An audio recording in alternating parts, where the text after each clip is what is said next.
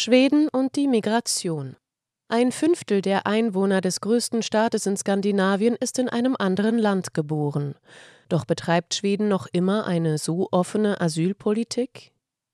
Sie hören einen Podcast von Transition News. Der folgende Beitrag wurde am 4. Oktober 2023 von Sophia Maria Antonulas veröffentlicht. Bereits seit 2016 setzt Schweden nicht mehr auf Asyl, sondern auf Arbeitsmigration. In großen Unternehmen ist ganz selbstverständlich Englisch die Geschäftssprache. Und trotz des jüngsten Strafpopulismus scheinen viele Schweden großen Wert auf Besonnenheit und Konsens zu legen. Sophie kommt ursprünglich aus Dänemark und wohnt in Schweden. Die Lehrerin ist vor gut einem Jahr mit ihrem Mann, der aus Indien stammt, in die Einwandererstadt Malmö gezogen. Um zu ihrer Arbeitsstelle in Kopenhagen zu gelangen, nimmt die 30-Jährige den Zug über die Öresundbrücke, die die dänische Hauptstadt mit Malmö verbindet. Hier ist alles entspannter, die Menschen sind viel freundlicher und auf einen harmonischen Umgang miteinander bedacht gibt sie als Hauptgrund dafür an, warum sie und ihr Mann jetzt auf der schwedischen Seite des Öresunds leben. Allerdings macht sie sich Sorgen, dass die Gesellschaft in Schweden ähnlich gespalten werden könnte, wie sie das in Dänemark erlebt hat. Seit dem 1. August gibt es für die schwedische Polizei Sonderbestimmungen in Grenzgebieten. Die Polizei darf Personenkontrollen bei Ausländern durchführen, um festzustellen, ob diese zum Aufenthalt im Land berechtigt sind, die sogenannte interne Ausländerkontrolle.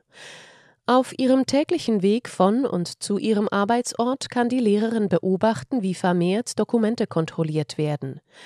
Aber meinen Ausweis wollen die Beamten nie sehen. Die gehen natürlich nach Äußerlichkeiten und kontrollieren Menschen, die weniger schwedisch aussehen, kritisiert sie.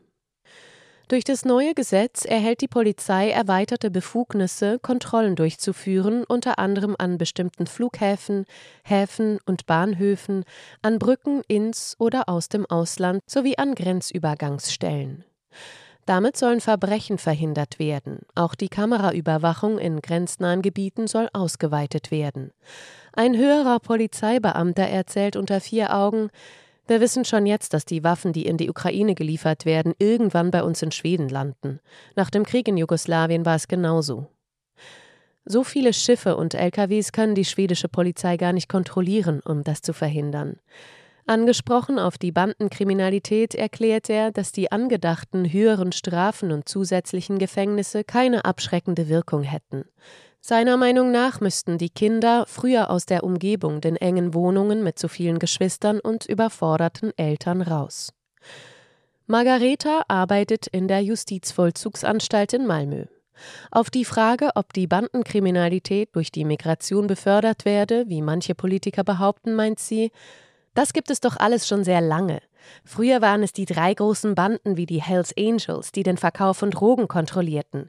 Jetzt sind eben viele kleinere Player hinzugekommen. Die sind oft in Schweden geboren, haben die schwedische Staatsbürgerschaft. Civil Rights Defenders Strafpopulismus Die aktuelle schwedische Regierung ist seit rund einem Jahr im Amt. Am 17. Oktober 2022 wurde Ulf Kristersson Ministerpräsident obwohl seine Partei, die konservativen Moderaten, bei den Wahlen mit 19,1 Prozent der Stimmen nur den dritten Platz erzielt hatte. Erst nach dem Tidö-Abkommen stimmten die weiter rechts stehenden Schwedendemokraten mit 20,5 Prozent als zweitstärkste Partei zu, eine Drei-Parteien-Regierung aus Moderaten, Christdemokraten mit 5,3 Prozent und Liberalen mit 4,6 Prozent zu unterstützen. Der Pakt ist nach dem Schloss Tidö benannt, wo die Einzelheiten ausgehandelt wurden. Kriminalpolitisches Handeln folgt einem Trend, den wir in ganz Europa beobachten und der oft als Strafpopulismus bezeichnet wird, schrieb die schwedische Menschenrechtsorganisation Civil Rights Defenders schon 2022 kurz nach der Bekanntgabe der TIDE-Vereinbarung. Mit Strafpopulismus meinen die Menschenrechtler, dass politische Entscheidungsträger sich auf strafrechtliche Sanktionen konzentrieren, weil diese bei den Wählern beliebt sind und nicht wegen der Wirksamkeit bei der Kriminalitätsprävention. Untersuchungen und Erfahrungen aus anderen Ländern könnten nicht belegen, dass härtere Strafen die Kriminalität reduzierten. So befürchtete Civil Rights Defenders sehr früh, dass die neue Regierung Menschen mit Migrationserfahrung als die Ursache für die Probleme in Schweden darstellen würde. Wir sehen auch eine deutliche Verwechslung zwischen Migration und Kriminalität. Das übergeordnete Ziel sei demnach die Migration zu reduzieren, unabhängig von den Folgen, die das für die Menschenrechte oder die Würde des Einzelnen haben könnte. Zahlen und Fakten aber wie sieht die Migration nach Schweden eigentlich aus? Wer wandert ein? Aufgrund des Ukraine-Krieges ist die Zahl der Asylantragsteller im Jahr 2022 stark gestiegen. Dem EU-Beschluss folgend erhalten Menschen aus der Ukraine in Schweden eine zeitlich begrenzte Aufenthalts- und Arbeitserlaubnis. Und die schwedische Migrationsbehörde meldet diese Asylanträge im Rahmen der EU-Massenmigrationsrichtlinie separat. Davon abgesehen erreichte die Zahl der Asylbewerber im Jahr 2015 rund 163.000 und war damit fast doppelt so hoch wie 1992 während dem Jugoslawienkrieg. Das war vor allem auf den Krieg in Syrien zurückzuführen, aber auch andere Konflikte wie in Somalia und im Irak haben dazu beigetragen. Der Druck auf das Aufnahmesystem wurde schließlich so groß, dass Schweden 2016 seine Flüchtlingspolitik änderte. Integration wurde zum viel diskutierten Thema. Denn Menschen, die außerhalb Europas geboren sind und ein niedrigeres Bildungsniveau aufweisen, haben oft Schwierigkeiten, in Schweden Arbeit zu finden. Das mag einerseits an der wirtschaftlichen Entwicklung liegen, andererseits ist Schweden mit vier Prozent innerhalb der EU das Land mit den wenigsten einfachen Jobs. Zum Vergleich. In Spanien sind es 12 Prozent, in Italien 10,8 Prozent und in Deutschland 7,6 Prozent. Da die Einstiegsgehälter in Schweden wegen der Kollektivvertragsregelung sehr hoch sind, haben Unternehmen Arbeitsplätze mit geringer Produktivität aus wirtschaftlichen Gründen reduziert.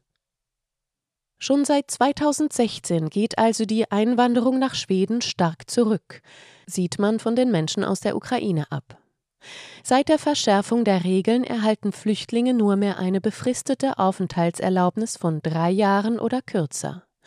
Währenddessen erhalten Asylsuchende, die nicht als Flüchtlinge gelten, denen aber bei einer Rückkehr in ihre Heimat Gefahr droht, eine Aufenthaltserlaubnis von 13 Monaten. Vor der Änderung bekamen Asylbewerber eine unbefristete Aufenthaltserlaubnis. Laut Eurostat wurden 2022 in Schweden rund 2400 Asylanträge bewilligt. In Deutschland waren es 128.500.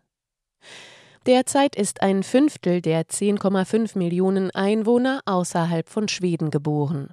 Den jüngsten Zahlen der Statistik Schweden zufolge stammen im Jahr 2022 die meisten der rund 100.000 Einwanderer aus Indien, gefolgt von Polen, Deutschland und Syrien. Die Zuwanderung von in Deutschland geborenen Menschen hatte bereits im Jahr 2021 stark zugenommen und betrug um 46 Prozent mehr als im Jahr davor. Am 1. November soll eine weitere Verschärfung in Kraft treten.